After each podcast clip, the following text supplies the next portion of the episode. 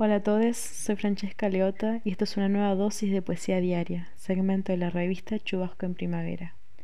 Hoy voy a leer La Mujer Grita, de la poeta María Ruiz, publicado en editorial Santos Locos.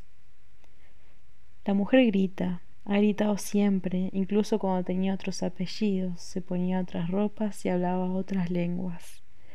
Se libera en el grito, se exorciza con la garganta ronca. Si fuera un poquito más suicida, se echaría todas las culpas encima de los hombros y las demás se las metería en los bolsillos. Tiene dos espejos pequeños que le muestran la imagen del otro que no habla, que casi no existe y casi no duerme a su lado de noche. Los espejos reflejan la luz de la mañana y la despiertan, reflejan la luz del mediodía y le da calor, reflejan la puesta de sol y le da cansancio. Le pesan esas grandes tetas de alimentar espejos con vidrios destilados que le rasgan los pezones. Ella grita porque le duele algo que no tiene nombre.